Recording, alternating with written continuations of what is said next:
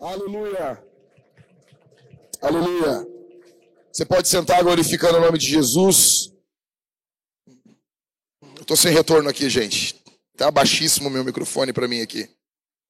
Minha voz já tá detonada que eu gritei um monte ontem lá. Preciso de mais som aqui para mim. Banda fenomenal. Deus abençoe vocês.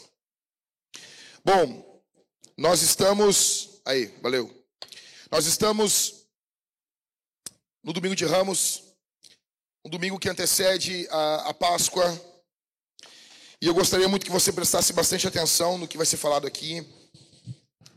Essa semana, ela é uma semana importantíssima, provavelmente a, a semana mais importante do ano para nós, junto com o Natal, tá bom? Então, essa semana agora, o que nós vamos viver, fazer essa semana é muito importante. Sexta-feira, aqui às 8 horas da noite, sexta-feira santa, nós teremos um filme aqui, tá? Ou nós vamos passar a paixão de Cristo, ou vai ser a ressurreição. Ainda está uma discussão ainda no, no, no presbitério, o que, que nós vamos passar. Tá? Então tem um time comigo e um time com o pastor Daniel, e a gente está. Talvez a gente vai ter, vai ter que sair no soco para definir qual filme a gente vai ver, tá bom? Mas é tudo, tudo, tudo, tudo na benção, tá bom? Fica tranquilo. É um soco com amor. É um soco com carinho. Tô brincando. Não, nem tô brincando, não. A gente vai fazer alguma, não sei, papel, pedra, tesoura. Mas a gente tem um filme para ver sexta-feira às oito da noite. Você vai trazer seus amigos aqui. Nós teremos pipoca. Eu sei que se for a Paixão de Cristo não é o melhor filme para você ver comendo alguma coisa. Eu sei disso. Mas uh, nós fazíamos isso há muito tempo atrás, no início da Vintage. Nós fazíamos na sexta-feira da Paixão. Nós passamos a fazer culto depois. Mas nós víamos sempre um filme na igreja. Um filme. Ou nós vamos ver a ressurreição ou a paixão de Cristo. Às 8 horas da noite. É feriado. Você passa o dia todo com a sua família. Você passa o dia todo comendo peixe, entendeu? Você vai comer aqueles peixes gostoso, aqueles filé de tilápia bom pra caramba, né? Com molho, com bastante cebola. E se você não gosta de cebola, você tem um problema. Você tem um paladar infantil. Cebola é bom pra caramba. É tão bom que o povo de Israel queria voltar lá pro Egito só para comer cebola. Você tem noção disso? Então, nós vamos ver esse filme Uh, sábado nós temos culto lá em Canoas. E, cara, ontem foi brutal demais. Foi brutal, velho. Eu estou muito feliz. Depois eu vou passar para vocês aqui um resumo de como foi o culto. Bom, domingo de Ramos é esse domingo que antecede a Páscoa. Nós vamos ter um culto de Páscoa semana que vem no domingo aqui, que vai ser uma loucura, cara. Vai ser uma loucura. Cadê a Priscila? A Priscila tá aqui? Não? Ô, Pri, chega aí, chega aí. Rapidão aí que, que nós vamos ter? Uh, nós vamos ter, na verdade, é, a maior festa do mundo. Nós vamos fazer uma festa aqui para Jesus. Olha para mim aqui, já vou passar para a Priscila, ela vai dizer o que, que nós vamos ter aqui. Presta atenção aqui. A cristandade, durante dois mil anos, como que eles faziam? Eles faziam um período da quaresma, que são 40 dias, isso não é coisa de católico. Os cristãos sempre fizeram isso. Eram 40 dias antes da Páscoa, que era o período das cinzas. Então tinha o carnaval, que era a última festa. O problema é que o mundo copia tudo que a igreja faz e faz mal feito, né? Então, a igreja fazia o carnaval, que era a última refeição, a última ceia, e então eles entravam em 40 dias de jejum. Eles preparavam os novos membros que iam ser batizados, eles, paravam, eles passavam 40 dias em jejum. Oh, mas jejuavam 40 dias direto? Não, cara. Como é que tu jejua 40 dias? Não, tu não vai jejuar que nem Jesus, a não ser que o Espírito Santo capacite você.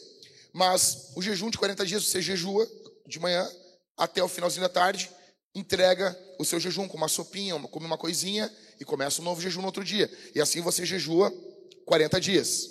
Ah, tá aqui. Aí, ó. Peraí, peguei. Elas se ajudam, né? Elas são uma máfia, essas duas. Então, o que, que acontece? Aí vinha, esse, depois desse período, havia o batismo na Páscoa. Os novos membros eles eram batizados e havia uma grande festa, porque eles vinham nesse período de 40 dias de contrição. Então, velho, a Páscoa, nós comemoramos a ressurreição de Jesus, assim como todos os domingos, mas nós precisamos fazer algo aqui brutal. Então, nós vamos fazer uma festa o dia todo. Vai ser a maior festa do mundo. Tá bom? Você não vai comprar comida semana que vem, você não vai deixar comida pronta, nós vamos comer tudo junto aqui, vai ser uma loucura. O que, que nós vamos ter domingo aí, ô Priscila? Bom dia, meus irmãos, tudo bem? Nós vamos ter louvor, né? Cantina, a cantina vai servir almoço, vai servir X, cachorro quente, vai, vai ser um cardápio bem bom. Manicure, jogos, oração, brechó, dedicação né, das crianças, corte de cabelo feminino e masculino. Uh, quem não cortou ainda, separe. Vai ser todos os serviços por um certo valor. Não corte o cabelo essa semana. Não corte o cabelo essa semana. As mães de kids, nós teremos certificado de primeiro corte com o logo da Vintage. É bem legal. Imagina você botar lá na parede do seu quartinho. Muito legal. Uh, nós vamos ter designer de sobrancelha e. Mas não, vai deixar. Ah, é, é não, não, a gente não vai fazer é, pigmentação, tá? Essas coisas não, meus irmãos. Uh, nós vamos ter livraria, né? Uh, irmãos que querem fazer barba, já aprontem aí com seus barbeiros. E é isso. Diz, ah, vai ter tatu e piercing também. Quem quiser fazer uns riscos aí, o DE vai ter promoção. Vai ser bem legal. O DE ele vai trazer, obrigado Pri, ele vai trazer uma, assim, uma gama de tatuagens, né? Uh, e você escolhe ali, né? Então você escolhe um golfinho, né? Não sei, tem gente aqui na nossa igreja que tem um viado tatuado nas costas. Por que, que não um golfinho? E é engraçado que essa pessoa que tem um viado tatuado nas costas riu do golfinho. Vai entender isso, né? Esse mundo é igreja é um local de hipócritas mesmo, né? Ei, tem um golfinho. Tá?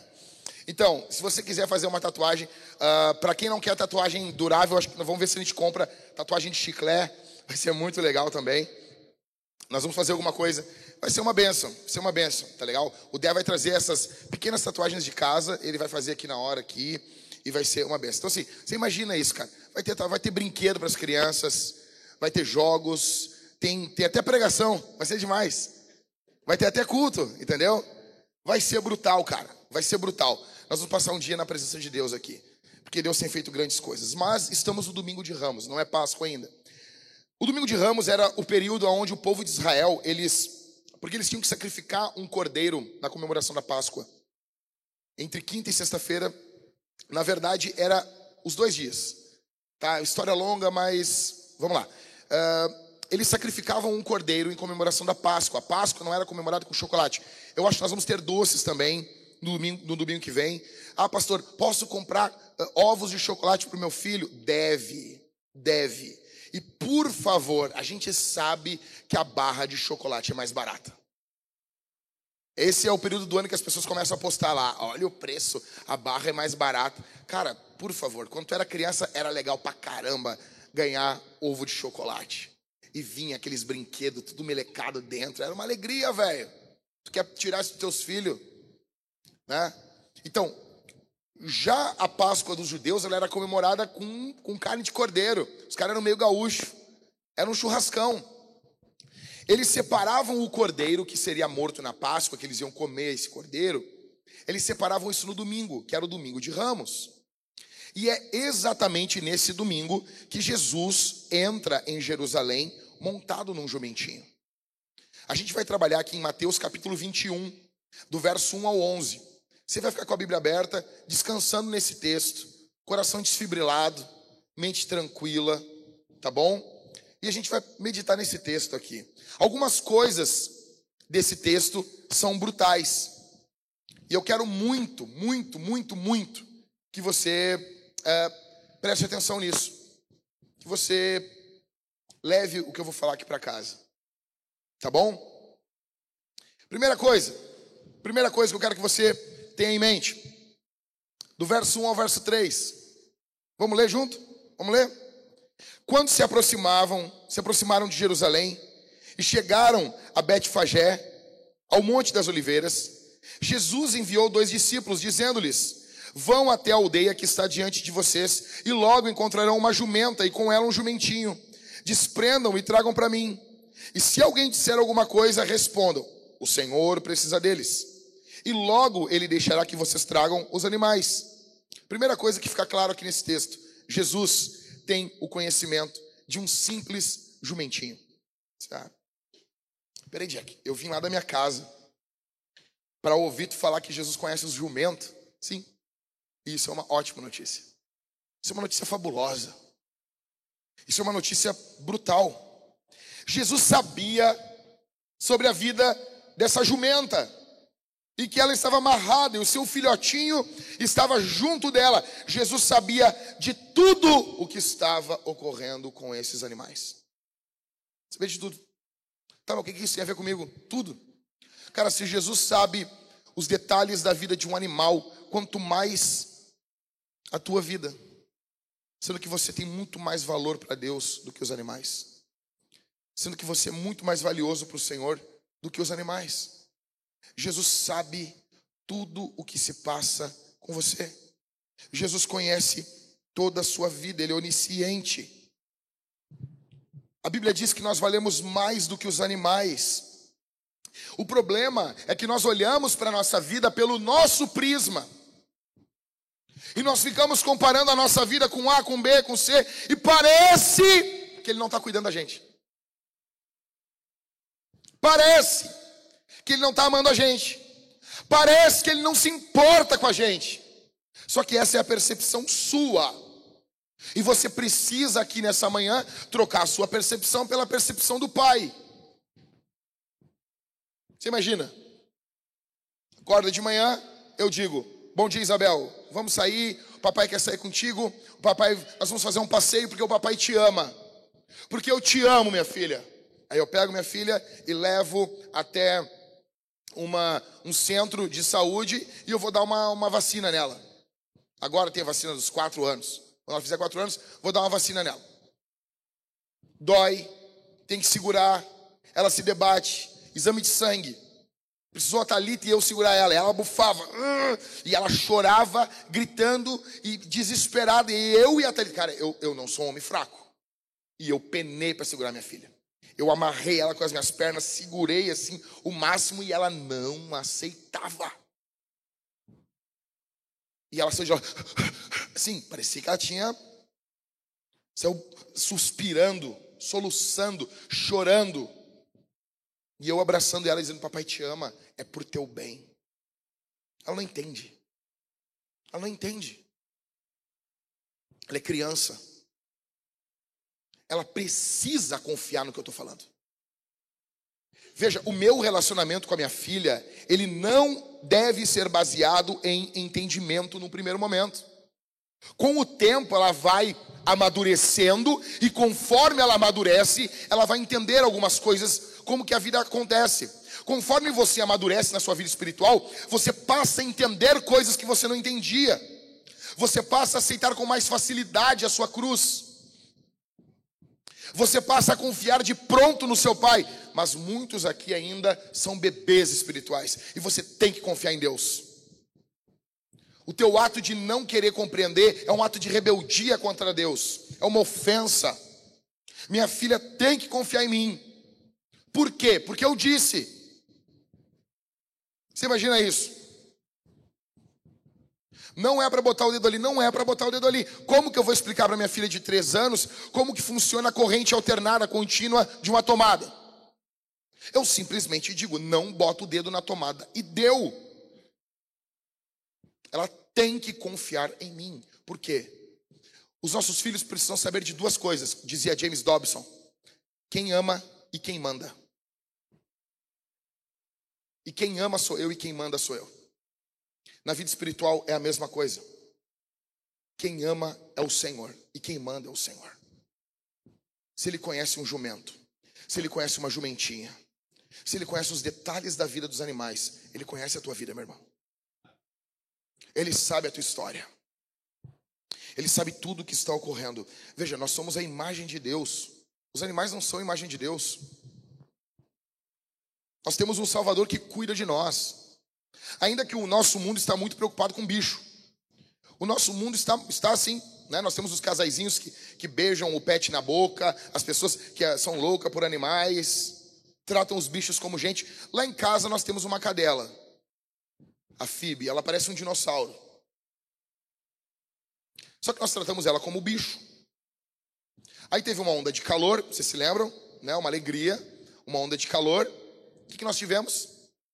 Teve uma mulher na frente da minha casa, me dando, gritando, a Thalita no período do puerpério, pós-parto ali, e ela xingou a Thalita, destratou, eu saí, a mulher me xingando, dizendo que estava tendo maus tratos com a cadela. Quando eu olhei, a minha cadela louca correndo pelo pátio, tinha acabado a água do pote dela.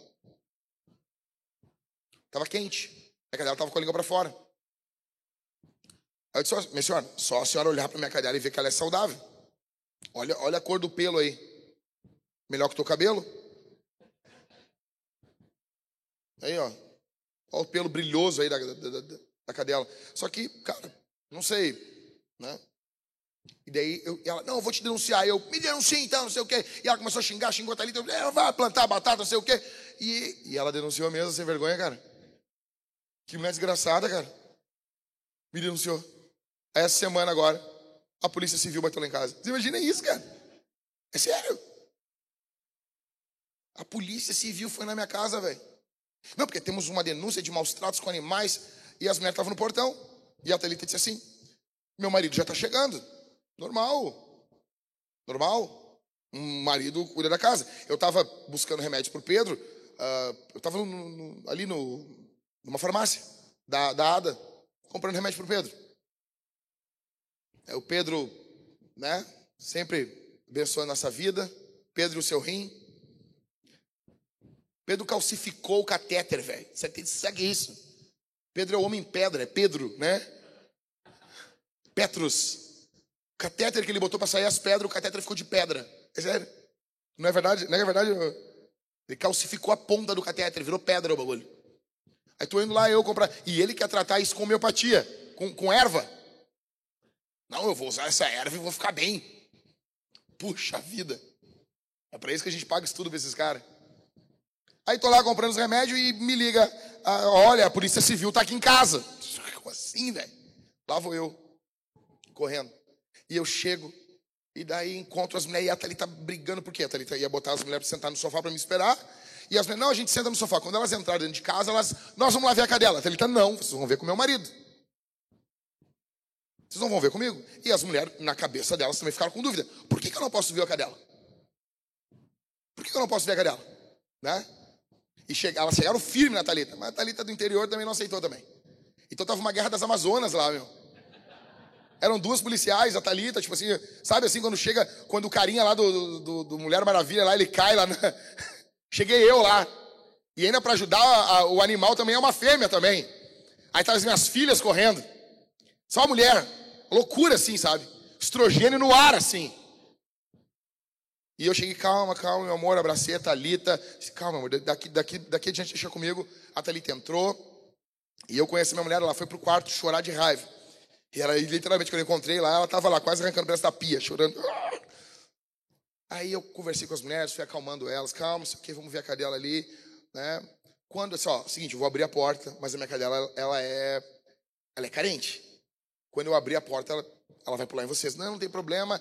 E quando eu abri a porta, a Fib fez aquela festa, pulou. E as mulheres deram, deram, deram atenção, aí que ela rebolava, aí pulava, se rolava, e as mulheres rindo, olhando tudo, tá tudo perfeito aqui, moço, né? Lá em casa foi o contrário, a Thalita tentou morder as mulheres e a cadela tratou bem. Eu não devia ter falado isso. Cara, se eu cuido bem de um bicho, se eu cuido bem do bicho. Aí eu expliquei para ela, moça, meu, meu vizinho falou uma coisa que eu devia ter dito, né? Meu vizinho disse assim, disse uma, disse uma coisa assim, ô Jack, para pra pensar o seguinte, cara, se quando tava fazendo 40 graus tava calor pra gente, por que, que não vai poder estar tá calor pro bicho? Aí eu expliquei para ela, moça, eu botava água para minha cadela num potinho pequeno, eu tinha que servir várias vezes no dia. Eu não tinha atinado na cabeça e botar água num balde. Eu nunca tinha visto isso na casa de ninguém, não, não tinha atinado. E tinha acabado a água. Daí o que, que aconteceu? Eu entendo até a mulher que denunciou. Na frente de casa, quando eu botei a, minha cadela para cruzar com o cachorro da frente, cara, uh, eu vi que eles botavam um, um balde de água pro cachorro deles, era um pastor alemão também. Eu disse, cara, eu vou fazer isso aí. Aí tu serve água uma vez no dia fica um balde d'água. E quando elas entraram, tinha um balde d'água na frente e um balde d'água nos fundos. Quando eu boto minha cadela para os fundos. Velho, se eu estou cuidando da minha cadela, se eu descubro uma coisa que é melhor para o bicho, eu boto um balde d'água. Se eu estou cuidando do, da sede da minha cadela, é um bicho, velho. E eu sou imperfeito. Quanto mais o teu Deus não cuida de você, cara. Você acha que teu Deus não está cuidando de você, cara? Mas, velho, eu tenho que acabar isso aqui. Eu não tenho que ficar todo domingo vindo aqui lembrar você que você é cuidado, que você é amado, que você é protegido. Você tem que amadurecer. Jesus conhece os jumentos e também alguns jumentos aqui. Jesus conhece, você é amado. Em primeiro lugar, Jesus tem conhecimento de um simples jumentinho. E segundo, Jesus é soberano. Olha o que diz Mateus capítulo 21, do verso 4 ao verso 5. Ora, isso aconteceu para se cumprir o que foi dito por meio do profeta. Digam à filha de Sião: Eis que o seu rei vem até você, humilde, montado em jumenta, num jumentinho, cria de animal de carga. Olha aqui para mim. O verso 5, Mateus está citando aqui Zacarias, profeta Zacarias. Essa citação, ela, ela ocorre 500 anos antes do evento que está aqui. 500 anos antes está sendo dito o que iria ocorrer. Tem noção disso? Deus não apenas está dizendo que Jesus vai entrar, mas está dizendo como ele vai entrar. 500 anos. Velho, 500 anos é a idade do Brasil. Você imagina isso? Algo ser dito 500 anos atrás, que ocorrer hoje. Quem é que pode fazer isso? Somente alguém que tem a história nas suas mãos. O domingo de Ramos nos ensina que Deus tem a história nas suas mãos, que Ele não está jogando dados com a nossa vida. Ele não está pegando a tua vida, velho, velho. Ele não está pegando a tua vida. Ele não está pegando o teu sofrimento.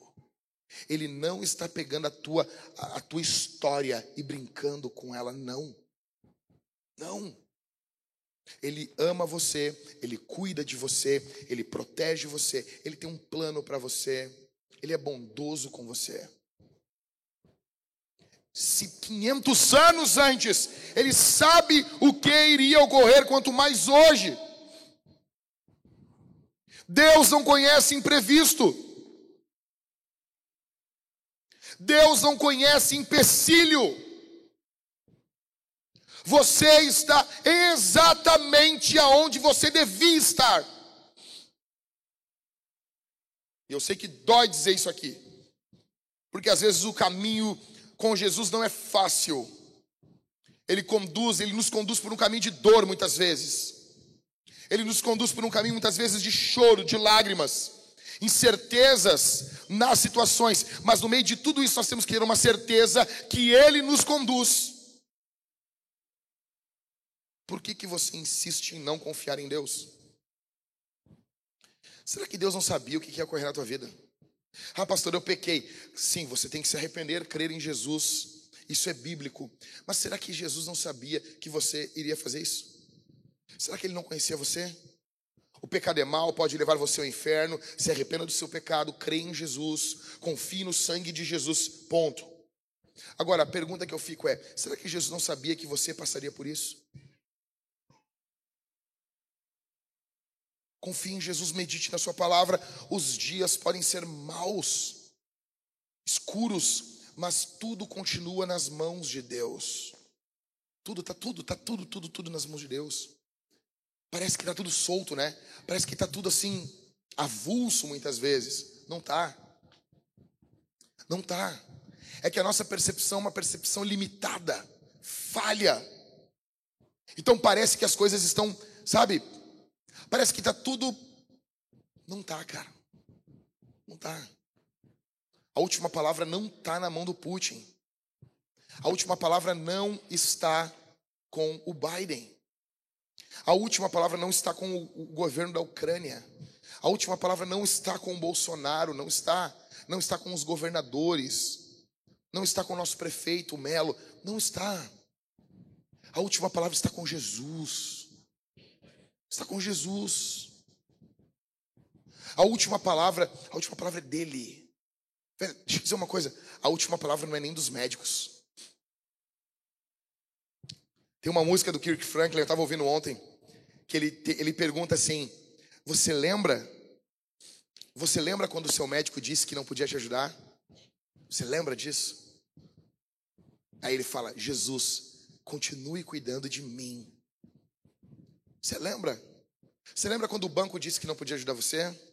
Você lembra quando seu chefe disse, eu não tenho como te ajudar? Como, quando o médico disse, eu não tenho como te ajudar? Quando alguns irmãos disseram, eu não tenho como te ajudar? Jesus não continuou cuidando de você? Jesus cuida de você? Jesus protege você? Jesus é soberano. Aí a pergunta é a seguinte: por que, que esse assunto, por que, que essa profecia foi falada 500 anos antes da vinda de Jesus? Alguém arrisca?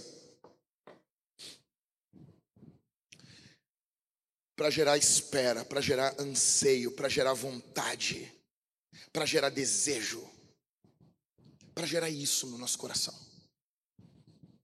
Eu pergunto, você tem anseio pela volta de Jesus? Eu sei que esse assunto, ele não é um assunto tão popular hoje. As igrejas, elas pararam de falar sobre isso. Não é legal você falar que Jesus vai voltar no púlpito. Mas ele vai voltar. Ele vai voltar. Ele vai estragar com um projeto de poder de muita gente. Ele vai estragar com os planos de muitas igrejas.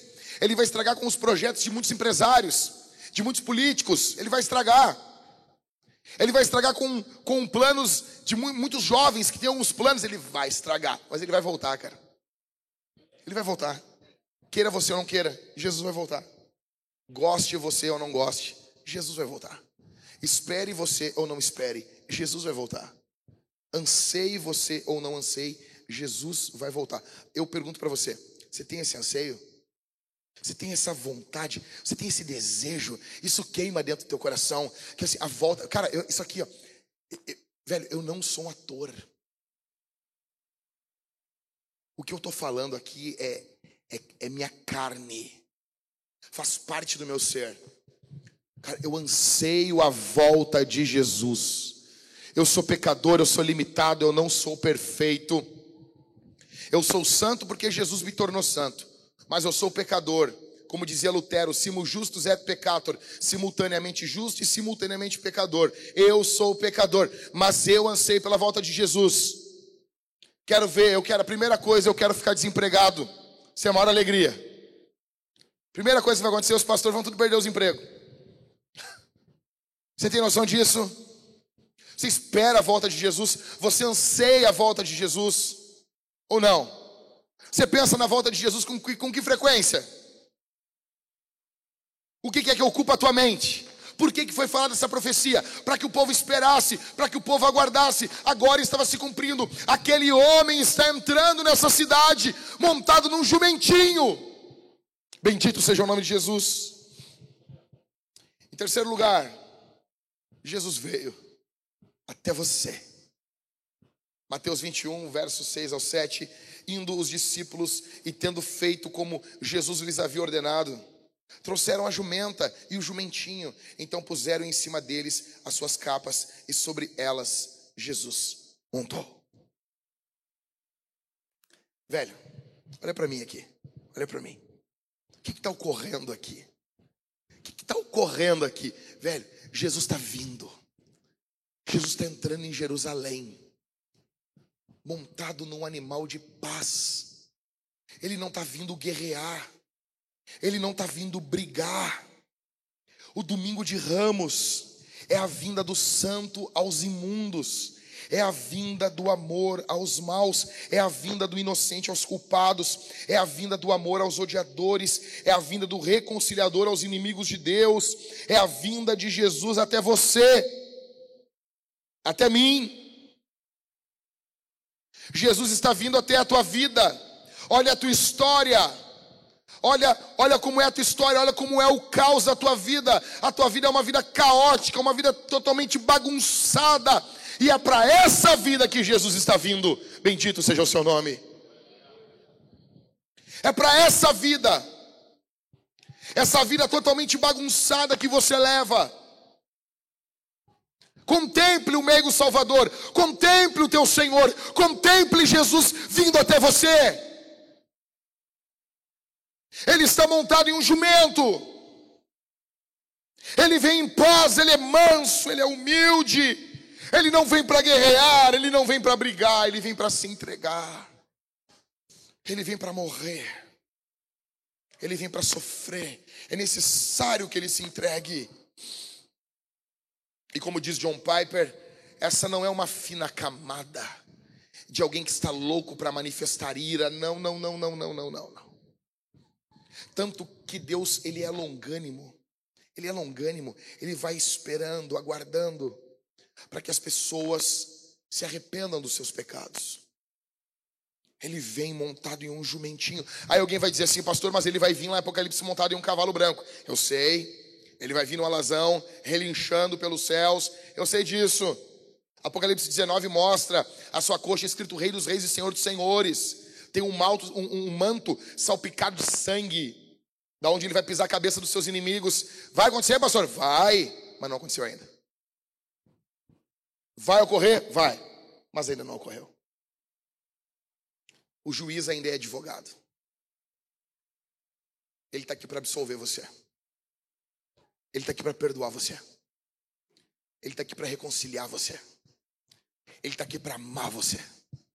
Ele está aqui para acolher você. Ele está aqui para levantar você. Ele está aqui. Não é uma maquiagem. Cara, olha o que diz Lucas, capítulo 12, verso 32. Esse versículo, ele é simplesmente brutal. Não temas, ó pequeno rebanho porque é do agrado do vosso Pai dar-vos o reino. Não temas, pequeno rebanho. Deus se agrada em dar a vocês o reino de Deus. Você tem noção disso, cara? Você tem noção do que, que é isso? Você tem noção? Você tem noção a glória que é isso? Você tem noção o que é que Deus está entregando para você e para mim? O que é, pastor? Deus está entregando Deus. Jesus está vindo. Não é um anjo. Se viesse um anjo, já era legal. Era legal. Mas não é um anjo. Quem está vindo é o próprio Deus que se fez carne que viveu exatamente o que você vive, o que eu vivo. Ele conhece a nossa dor, ele conhece a nossa luta, ele conhece o que vivemos, o que passamos, o que sentimos. Ele vem perfeitamente. Obrigado. Ele conhece perfeitamente a nossa dor. Ele conhece perfeitamente aquilo que estamos passando. Veja, Jesus está vindo aqui. Nós éramos ladrões, assassinos, adúlteros, maldosos, vaidosos, nojentos, mentirosos. Jesus veio até nós. Foi para você, foi para mim. Quem era você quando Jesus encontrou você? Quais são os seus pecados aqui nessa manhã? Quais são os pecados da sua vida que você precisa de perdão? Quais são os pecados que você tem que abandonar aqui essa manhã? Quais são os pecados que você tem que deixar de lado aqui essa manhã, em nome de Jesus? Quais são os pecados que você precisa abandonar aqui? Jesus vem até você, ele ajuda você. Deixa eu dizer uma coisa, sabe, o diabo ele mente para nós. Quando nós temos que abandonar a nossa vida de pecado, o diabo vai mentir para a gente, o diabo vai inventar que vai ser difícil, que vai ter problema. Deixa eu dizer uma coisa, na maioria das vezes, na maioria, na esmagadora maioria das vezes, é infinitamente mais fácil do que o diabo pintou para nós. Mas envolve confiar em Jesus. O que você precisa entregar, confiar aqui nessa manhã? Em quarto, Jesus aceita o nosso pouco. Mateus capítulo 21, do verso 8 ao 9. E a maior parte da multidão estendeu as suas capas no caminho e outros cortavam ramos de árvores. Você imagina isso? Um ramo assim.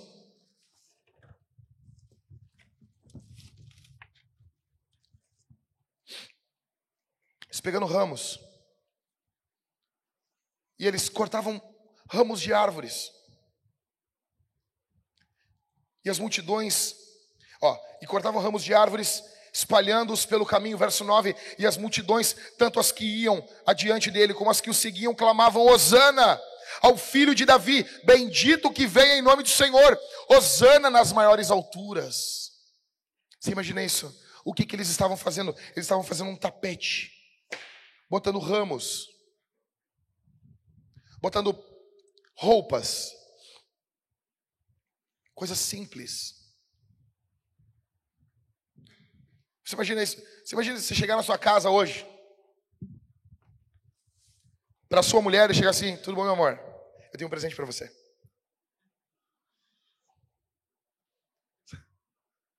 Não sei a tua mulher, a minha mulher vai ficar muito louca comigo. Como é que tu sabe, Jack? Porque eu já fiz isso. Cheguei em casa, um dia com uma rosa. Meu amor, para você. Ela, obrigado, meu amor. Ah, como, como tem romântico. Ah, eu sei, sei disso. Tô aí, né? Faz o que eu posso. Humildade é a minha marca. Aí dei para ela a rosa. Ah, onde tu comprou? Não, eu tava passando na rua ali, um, os caras da Universal me deram. O cara lá botou a rosa fora na hora, velho. Eu disse, ô, que isso? Por que tá botando fora essa rosa? Essa rosa aí, eu, o que importa é se eu paguei dinheiro pela rosa. Nada, essa rosa, não sei o que, botou fora a rosa. Tem problema contra a igreja. Rosa da igreja, meu amor. Você imagina isso, cara? Já com um pedaço de um trapo velho, entregar para uma pessoa. Olha, meu presente para ti. O que eles estão fazendo? Eles estão doando o que eles têm para Deus. Jesus está pegando o pouquinho que eles têm, cara. E está fazendo isso como um tapete pelo qual o reino de Deus está vindo. Veja, é fabuloso como as nossas ofertas, como a, a nossa vida, você é esse trapo. Eu sou esse trapo. O que doamos, nossas ofertas, nossos dízimos, é esse trapinho. O tempo que doamos é esse trapinho. Os nossos talentos são esses trapinhos que estão sendo doados constantemente para que o reino de Deus venha, para que o reino de Deus se cheie a nós. Você tem noção disso? Você está. Ah, pastor, eu tenho muito pouco. Jesus pode usar esse pouco. Pastor, eu, eu entendo um pouco de Bíblia. Jesus pode usar esse pouquinho que você entende. Pastor, eu conheço pouco ainda sobre Jesus. Cara, se você colocar esse seu conhecimento aos pés de Jesus, ele pode e vai usar isso para a glória do seu nome. Pastor, eu tenho pouco para contribuir, eu tenho pouco dinheiro, eu não tenho muito. Jesus pode usar esse pouco e ele pode fazer muito. Cara, teve um carinha que ele deu cinco bisnaguinhas e duas sardinhas. Jesus estava ali, ele tinha cinco bisnaguinhas e duas sardinhas. Sardinha da marca Coqueiro. É, o sardinha é bom pra caramba. Sardinha é bom pra caramba. Fala a verdade. É bom, é gostoso. Ah, o que, que eu quero comer peixe na Sexta-feira Santa? Sardinha. Sardinhazinha. Peixe e vinho. E lá o sangue de boi. Ué, não, e não? Ah, pastor, mas não é, não é vinho, é cachaça com anelina. Não sei. Você vê isso, cara? Aí Jesus pega esses cinco pães e dois peixinhos e ele alimenta uma multidão, cara. Velho, você está vendo o que Jesus está fazendo? Jesus está pegando esse pouco e usando como caminho pelo qual o reino de Deus vem. Jesus pega o nosso pouco, velho. O que nós temos é muito pouco. Quando começamos a vinda já nove anos atrás, cara, os primeiros cultos lá em 2012, nós fizemos, fizemos um culto uma vez, estava a minha esposa, eu e mais uma irmã só. A Vintage nasceu ali. E eu estava como? Eu creio. Deixa eu dizer uma, uma frase de John Stott aqui. Eu creio na pregação do Evangelho. Eu creio que quando eu estou pregando, velho, deixa eu te explicar uma coisa. Enquanto eu estou pregando aqui, algo está ocorrendo. Deus está fazendo algo espiritualmente. Eu não sei porquê, mas Ele escolheu esse meio para operar. Então eu creio, o que, que eu faço? Eu vou pregando, pregando, pregando. A pregação em si, sim, sozinha, ela não opera nada. Mas Deus escolheu esse meio. Enquanto eu vou pregando aqui de forma simples, você vai entendendo o que eu vou dizendo, o Espírito Santo vai fazendo coisas poderosas no meio da sua igreja. Então eu me lembro, estava minha esposa, essa irmã e eu, nós três. E eu estava com a Bíblia aberta e lá tinha um esboço tinha uma esboço, eu tinha preparado um sermão para pregar. E eu estava ali sentado naquela sala, falando ponto 1, um, ponto 2, ponto 3. É a pregação do evangelho que opera. É um pouquinho. Você vai encontrar milhares de pregadores melhor que eu. Você vai encontrar milhares de pregadores que sabem mais do que eu. Eu sou o pior pregador desse país. Só que uma coisa, eu não sei se esses caras ganham de mim. Eu confio em Jesus, cara. Ah, pastor, o que, que é isso? Não, não, não, não, não. Pelo contrário, pelo fato de eu não me achar, a confiança não está em mim. Eu não tenho como fazer, mas Ele tem. Eu não sei como fazer, mas Ele sabe. Jesus aceita o nosso pouco, Jesus aceita o teu pouco. Lança, lance você, se lance aos pés de Jesus. Em quinto e último, fica claro no texto que Jesus não foi reconhecido na Cidade Santa. Verso 10 ao 11. E quando Jesus entrou em Jerusalém, toda a cidade se alvoroçou e perguntavam: Quem é este? E as multidões respondiam: Este é o profeta Jesus de Nazaré da Galiléia. Aqui eu já quero falar um negócio para vocês, porque quando nós lemos os textos, atenção, da crucificação de Jesus, tem um povo gritando: Crucifica-o, crucifica-o. O que, que os pastores falam? O povo que gritou, Osana, no domingo de Ramos, é o povo que gritou crucifica-o na sexta-feira da paixão. Já ouviram isso, né? Isso é mentira. Quem gritou crucifica-o é o povo da cidade santa. As multidões que seguiam Jesus, elas não abandonaram Jesus. Essas multidões aqui é igreja. É o povo que ama Jesus. Ele não foi reconhecido onde? Em qual cidade?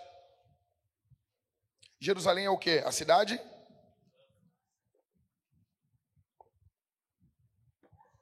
Engraçado, né? O santo não é reconhecido na cidade santa. O Deus encarnado não é adorado pelos responsáveis do culto na Cidade Santa. O Deus encarnado não é servido por ninguém na Cidade Santa. Eles têm rito, eles têm culto, eles têm lei, eles têm pregadores, pastores, eles têm roupa clerical, eles têm música, eles têm sacrifícios, eles têm festas, eles têm calendário litúrgico, eles têm catequese, eles têm tudo, mas eles não têm Jesus. Vintage. Nós corremos esse risco. Você corre esse risco. Você corre o risco de se tornar uma fraude. Eu corro esse risco, a nossa igreja corre esse risco. Nós corremos o risco de termos tudo, não tendo nada. Nós podemos ter isso aqui, e veja, nós podemos perder Jesus no meio do culto. E talvez você está pensando, ah, assim é, o fulano está perdendo. Não, não, não, não, não. Eu estou falando com você. Eu estou falando com você. Nós corremos o risco, corremos o risco seríssimo aqui, de termos pastor, pregador, diáconos, de termos prédio, de termos horário de culto, de termos tudo e não termos Jesus. Se nós não reconhecermos quem é Jesus, nós corremos o risco de pregarmos sobre alguém que não valorizamos dentro do nosso coração, o risco de não atentarmos para quem é Jesus. Você imagina que tristeza. Os caras que estavam ali, velho, o que, que deveria ter sido feito? Então, pastor, o sumo sacerdote, que era estudava a lei, ele deveria ter reconhecido que era Deus que estava diante dele ali. Ele deveria ter reconhecido, aqueles homens que estudavam a palavra, eles deveriam ter reconhecido que aquele movimento era um movimento de Deus. E quantos de nós muitas vezes não pedimos por coisas que Deus nos envia, e daí quando Deus nos envia, nós não reconhecemos isso. Quando Deus faz, como Ele não faz exatamente como nós esperávamos, mas Ele faz o que nós pedimos, nós não reconhecemos. Eu vou, eu vou, eu vou repartir com vocês isso aqui, esse é o meu maior medo. Porque eu vi muitos pastores passando, caindo nesse erro. Esse é meu maior medo. Eu vi muitos homens que eles eram uma bênção. Eles oravam, eles pediam e Deus respondia suas orações. E daí, quando Deus respondeu, Deus fez o que eles pediram, mas não fez como eles esperavam. Eles não reconheceram o que Deus fez e eles se perderam. Por que, pastor, que as coisas são assim? Porque Deus é livre. Porque o Espírito sopra onde Ele quer. Porque Deus faz o que Ele quer. Porque Deus tem uma agenda própria. A agenda de Deus não é a tua. Porque Deus tem o seu jeito de fazer as coisas. Nós podemos ter uma aparência santa, nós podemos ter catecismo, podemos ter um nome santo. Talvez você tenha um nome santo. Você tem o um nome de santo, nome de apóstolo, Pedro, Paulo, João, Maria. Pô, tem o um nome de Maria, é um nome fera demais, velho. Tanto que eu botei o nome da minha filha de Maria. Bom, o cara João. Agora é tudo, né? Esses nomes mais os nomes mais curtinhos, eu não vou nem falar para não ofender aqui. Falar isso aqui já. Epa, meu filho! É?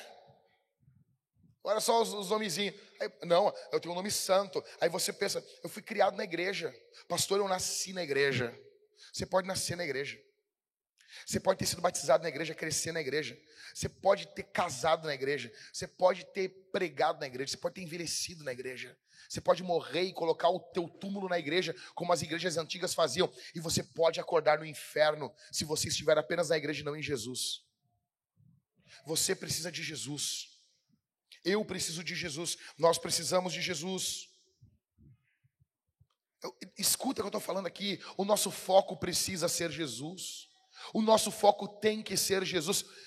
Nós não podemos fazer como Jerusalém que não reconhece Jesus. Tem uma música que eu gosto muito do Casting Crowns, que a letra em português seria mais ou menos assim, o título seria Enquanto você estava dormindo. Eu amo esse louvor. Quero que você escute a letra.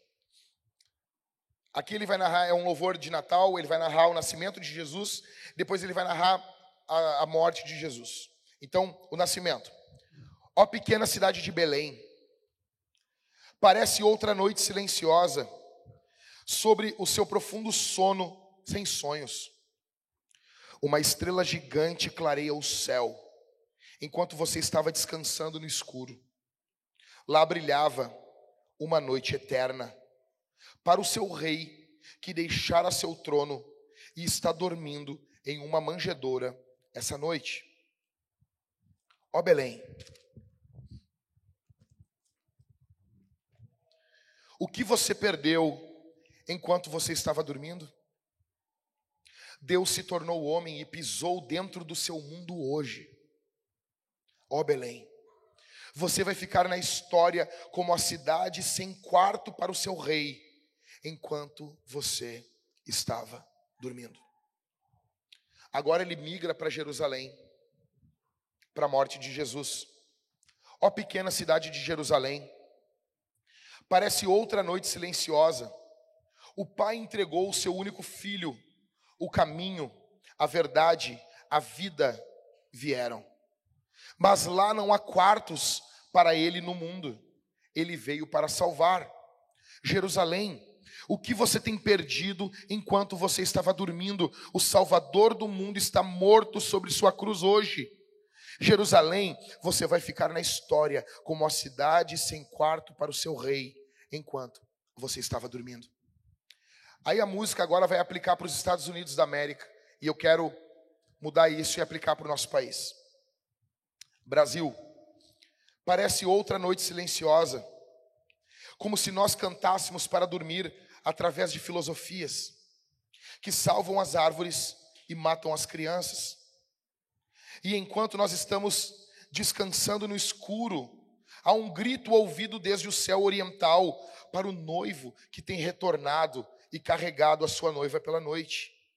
Brasil, o que nós iremos perder enquanto nós estamos dormindo? Jesus voltará e nos deixará dormindo onde descansamos. Brasil, nós iremos ficar na história como a nação sem quarto para o seu rei, enquanto estamos dormindo. Quem é você aqui? Você é o povo da Cidade Santa? Com aparência e sem contexto, sem interior? E você não reconhece o rei? Ou você faz parte dessa multidão? Quem é você aqui essa manhã? Quem é você? Quem é você? Jesus está vindo para você? Ou você, pastor, como eu sei se Jesus está vindo para mim ou não? Jesus está vindo para você se você não está apoiado em justiça própria. Se você é pecador e você reconhece isso e você quer perdão de Jesus, se você quer a misericórdia de Jesus, ele vem a você. Ele perdoa você. É tudo sobre Jesus. Não é sobre a vintage. Nós vamos fazer uma grande festa nessa Páscoa, vai ser brutal demais. Por quê? Por causa de Jesus. Nós vamos batizar pessoas. Nós vamos, cara, vai ser brutal. Por quê? Por causa de Jesus. Jesus vem para aqueles que estão quebrados. Você está quebrado aqui? Jesus vem a você. Jesus perdoa você. Jesus encontra você. Jesus restaura você. Jesus levanta você. Jesus ama você. Nós vamos responder esse sermão aqui de três formas. E fique no seu lugar. Escute isso aqui. Nós vamos ofertar e dizimar ao Senhor. Olha aqui para mim. Nós vamos, o que é nosso dízimo, nossa oferta hoje? Nós vamos literalmente pegar esses, esses trapos. Nós vamos pegar essas, esses ramos e nós vamos colocar aos pés dele e dizer assim: Senhor, faça desse meu recurso um caminho para o teu reino. Faça desse meu recurso tão pequeno um caminho para o teu reino. quero mostrar uma coisa para você. Olha o que o teu o que, o que a tua oferta, o que os teus dízimos têm feito. Posso largar aqui? Desliga a luz aí.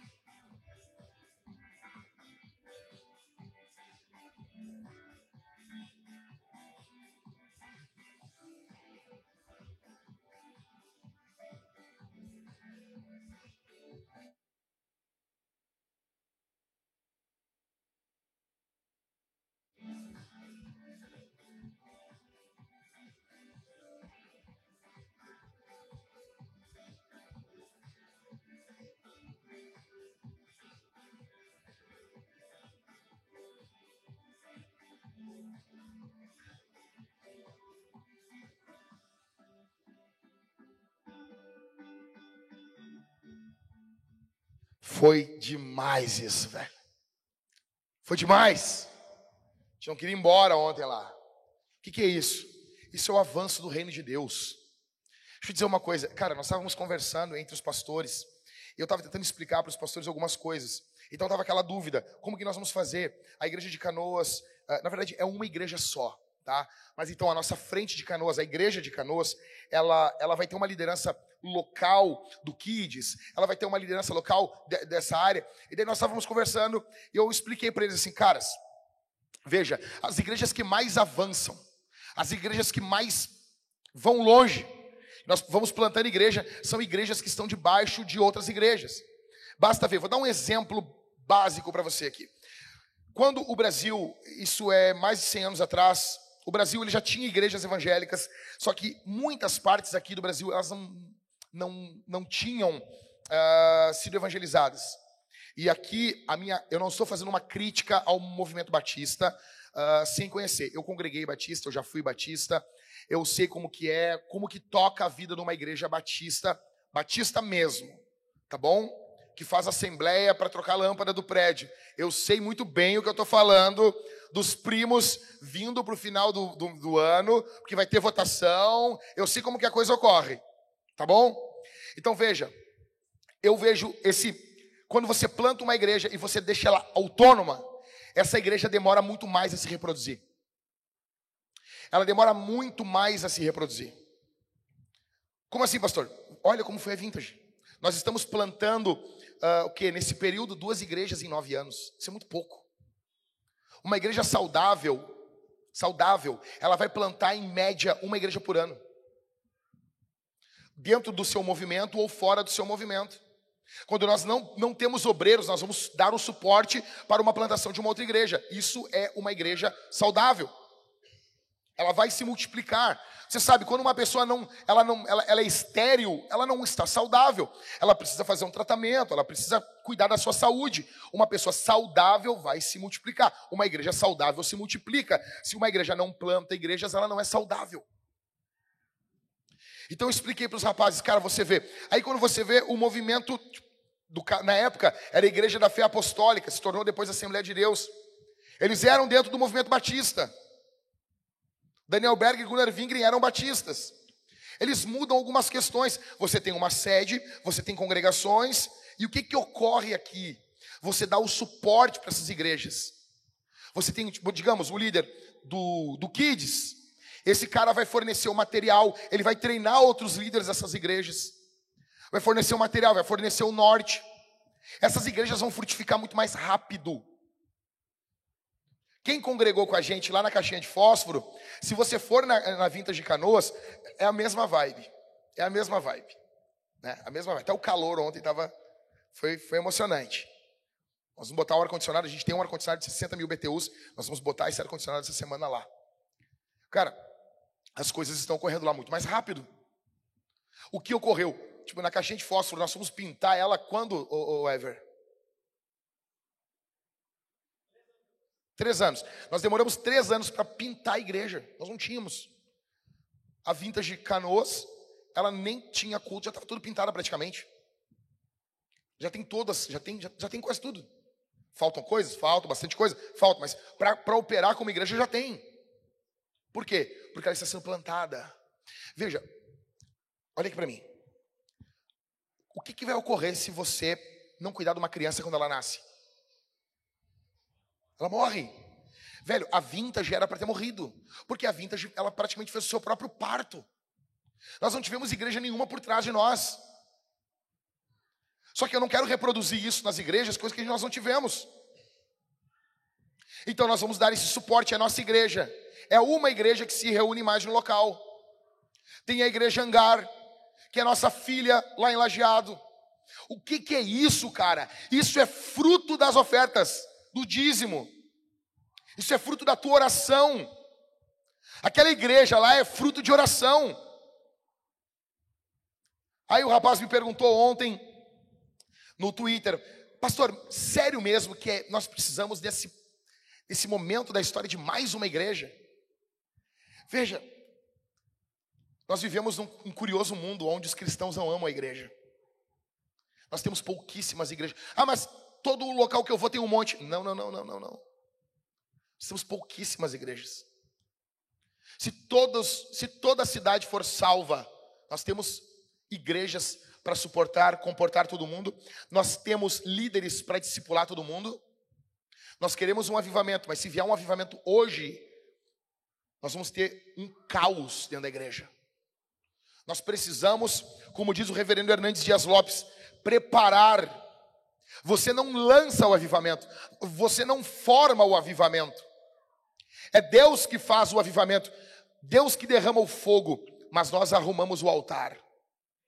Nós temos que ir treinando, discipulando, plantando igrejas e dizendo: envia teu espírito, Senhor. Faz uma grande obra. Aí Deus envia o avivamento e nós estamos preparados para receber pecadores, amar eles, cuidar, discipular, batizar, encaminhar. A nossa missão vintage é fazer discípulos e plantar igrejas. Fazer discípulos e plantar igrejas.